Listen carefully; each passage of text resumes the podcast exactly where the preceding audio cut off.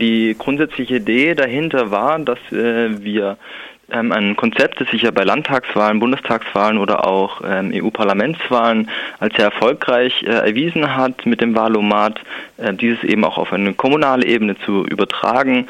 In Baden-Württemberg, ein Flächenland mit sehr vielen Gemeinden, in denen eigentlich äh, wöchentlich um Bürgermeister- oder Überbürgermeisterwahlen stattfinden, äh, eben ein ähnliches Angebot zu formulieren. Allein im Regierungsbezirk Freiburg hat es ja 300 Gemeinden, also da gibt es durchaus äh, viele Möglichkeiten der Anwenden. Anwendung und äh, häufig ist es so, dass auf kommunaler Ebene die Informationslage und Vergleichbarkeit von Kandidierenden und ihren Positionen schwierig ist. Ähm, und genau ähm, das wollten wir aufgreifen, weil äh, viele Menschen ähm, Kommunalpolitik dann auch als äh, wenig relevant erfahren, was man Wahlbeteiligung sieht. Und äh, Ziel unseres Projekts war es einerseits eben ähm, eine überparteiliche Wahlinformation anzubieten und auch äh, eben für Kommunalpolitik äh, zu interessieren und äh, möglichst auch Wahlbeteiligung Beteiligung zu steigern. Ist es nicht ein Armutszeugnis, wenn man dann ähm, ein solches Pilotprojekt für mehr Wahlbeteiligung und mehr politische Information ähm, kippt, aufgrund, dass ähm, ein Bewerber sich nicht daran beteiligen wollte? Das äh, sehen wir nicht so. Ähm, und zwar ist natürlich auch wichtig, ähm, dass wir eine Vergleichbarkeit darstellen können, wo ähm, alle Kandidierenden die Möglichkeit haben, ihre Position darzustellen. Ähm, ohne äh, Herrn Salomon wäre das äh, Tool sozusagen ein Herausforderer-Tool geworden. Äh, uns war es wichtig, dass Vergleichbarkeit äh, gegeben ist. Und äh, deswegen haben wir uns die Entscheidung auch nicht leicht gemacht. Also wir sind eine demokratische und lernende Einrichtung und auch hier gibt es unterschiedliche Positionen. Letztlich war das aber für uns dann auch ähm, der ausschlaggebende Punkt, ähm, zu sagen, in Form eines Pilot- oder Modellprojektes ähm, dann zu sagen, dass das äh, Tool zu dieser Wahl ähm, keine Anwendung finden kann. Das ist aber ähm, eine Einzelfallentscheidung und keine Grundsatzentscheidung in dem Sinne. Ähm, und äh, wir sind trotzdem natürlich gewillt, äh, mit viel Leidenschaft und Engagement auch das, ähm, das Projekt weiter voranzutreiben.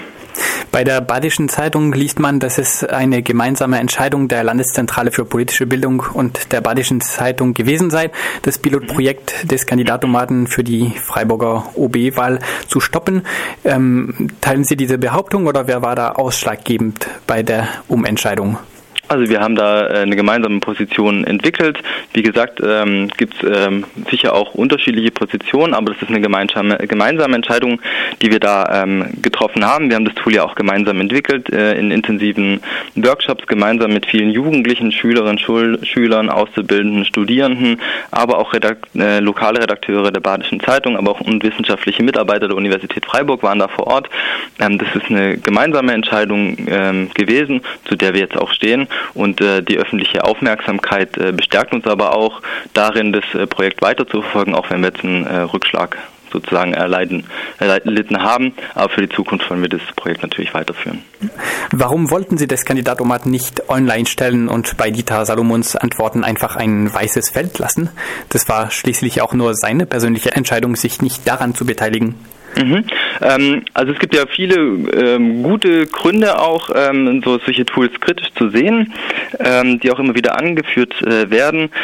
Äh, eine Entscheidung, ähm, das nicht online zu stellen, ist, dass ähm, die, die Architektur sozusagen, die dahinter steht, äh, wo Positionen verglichen werden, auch immer von den Kandidierenden Positionen ab also abhängt. Und äh, wenn ich das nicht mehr vergleich, vergleichbar machen kann, weil nicht äh, alle Kandidierenden geantwortet haben, dann ist zum Beispiel schwierig, die passenden Thesen auszuwählen, weil Ziel ist es ja schon auch, dass die Nutzerinnen und Nutzer einen Mehrwert daraus ziehen, dass sie Unterschiede feststellen können zwischen den Kandidierenden, ähm, um dann eben eine, eine gute Wahlinformation zu haben. Und äh, wenn ich sozusagen nicht das gesamte Bewerberfeld ähm, dann ähm, dort mit einbeziehe in diese Berechnung und Auswahl, dann ist es ein verzerrtes Bild und auch das wollten wir nicht machen, ähm, dass äh, nachher die Leute eben mit einem mit einer verzerrten Wahlinformation sich dann äh, weiter Gedanken machen über die Oberbürgermeisterwahl. Wieso wäre das eine verzerrte Information? Dann hätten Sie schon die Stellungnahmen der äh, anderen Kandidierenden, könnten Sie auch vergleichen im äh, Online-Angebot. Äh, wenn einer sich nicht daran beteiligen will, dann ähm, taucht der einfach nicht auf. Das dürfte doch kein, kein weiterer Problem sein und ist einfach nur sein Problem, wenn weniger Leute Informationen über seine Stellungnahmen erfahren. Ja, aber ähm, da gibt es sozusagen auch technische äh, Hintergründe, also zum Beispiel, ähm, dass man die Thesen nach statistischen Kenngrößen auswertet, Paarvergleiche macht oder Variationen auch ähm, berechnet, um dann eben zu wissen, welche, welche Thesen sind denn nicht nur inhaltlich relevant, auch das ist natürlich ein ganz wichtiger Punkt, aber auch zu wissen, wie, wie kriege ich sozusagen die beste Wahlinformation und Vergleichbarkeit hin. Und wenn äh, ein Kandidat äh, fehlt, dann fehlt die gesamte Architektur. Und wir stehen ja auch mit unserer Entscheidung nicht alleine. Also ein Wahlomat ist ja äh, sehr bekannt, millionenfach benutzt. Und auch da gibt es immer wieder Entscheidungen, gerade bei Landtagswahlen in, in Hessen oder Mecklenburg-Vorpommern, dass äh, die, das Tool dann äh, auch nicht äh, zur Anwendung kommt, wenn äh, relevante Bewerberinnen oder Bewerber bzw. dann Parteien ähm, sich zurückziehen und zu dieser Entscheidung stehen wir in dem Maße auch. Ja, Sie sprechen jetzt von relevanten Bewerbern. Hätten Sie dieselbe Entscheidung getroffen, wenn es sich stattdessen um ein weniger prominenter Kandidat ähm, gehandelt hätte? Also das ist jetzt natürlich ein Blick in die Glaskugel. Ich habe es vorhin schon gesagt, wir haben uns die Entscheidung nicht leicht gemacht. Ähm, auch da hätten wir äh, diskutiert natürlich ähm, und intensiv diskutiert. Auch da hätte es unterschiedliche Positionen und Meinungen gegeben. Wie dann die Entscheidung letztendlich ausgefallen äh, wäre, ist rein hypothetisch und kann ich jetzt äh, einfach nicht beantworten. Äh, Dieter Salomonis wird in seinem Wahlkampf bereits dadurch deutlich bevorzugt, dass er Amtsinhaber ist. Ist es nicht eine übermäßige Bevorzugung dieses Kandidaten, wenn die Landeszentrale für politische Bildung und die örtliche Monopol-Tageszeitung gleich auch noch äh, Informationsangebote für Wählerinnen einstellen, nur weil sich der Amtsinhaber nicht daran beteiligen will? Also den Amtsbonus, äh, da haben wir sozusagen keinen Einfluss drauf. Ähm, uns war es eben wichtig, ähm, ich kann es nur wiederholen, da eine Vergleichbarkeit herzustellen. Ähm, es gibt äh, viele äh, Informationen, auch natürlich im Internet von, von den Kandidierenden.